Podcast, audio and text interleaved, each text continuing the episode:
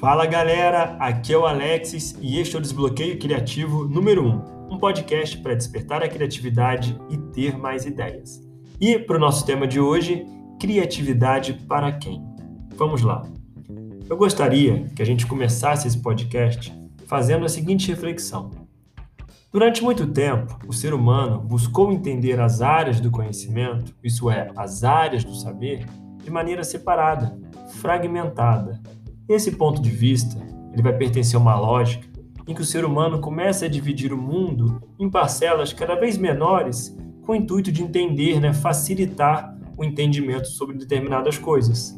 Mas essa fragmentação, ela também dificulta um olhar mais amplo e completo da realidade, ou seja, uma análise que vai considerar as múltiplas relações e conexões existentes sobre esse tema que estamos estudando.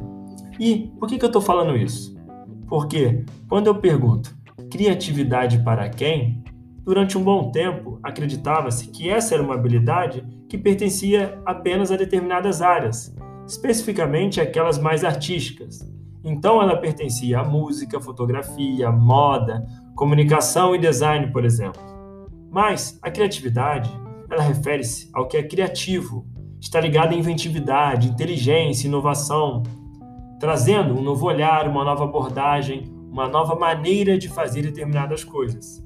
Então, ela pode ser aplicada em algo simples, mas também pode ser aplicada em situações complexas. O que nos faz pensar muito nos desafios que recebemos no mundo de hoje.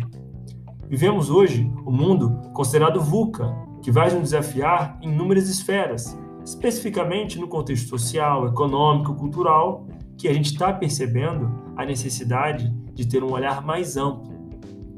Nesse sentido, todos devem se beneficiar da criatividade no contexto atual, não somente aquelas áreas consideradas mais artísticas, mas áreas comuns, como direito, engenharia, administração.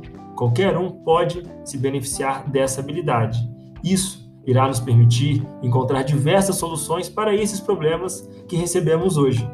Então, respondendo à nossa pergunta no início do podcast, Criatividade para quem? Bem, ela não é só para mim ou só para você, ela é para todos nós. Um grande abraço e até o próximo Desbloqueio Criativo. Valeu, galera!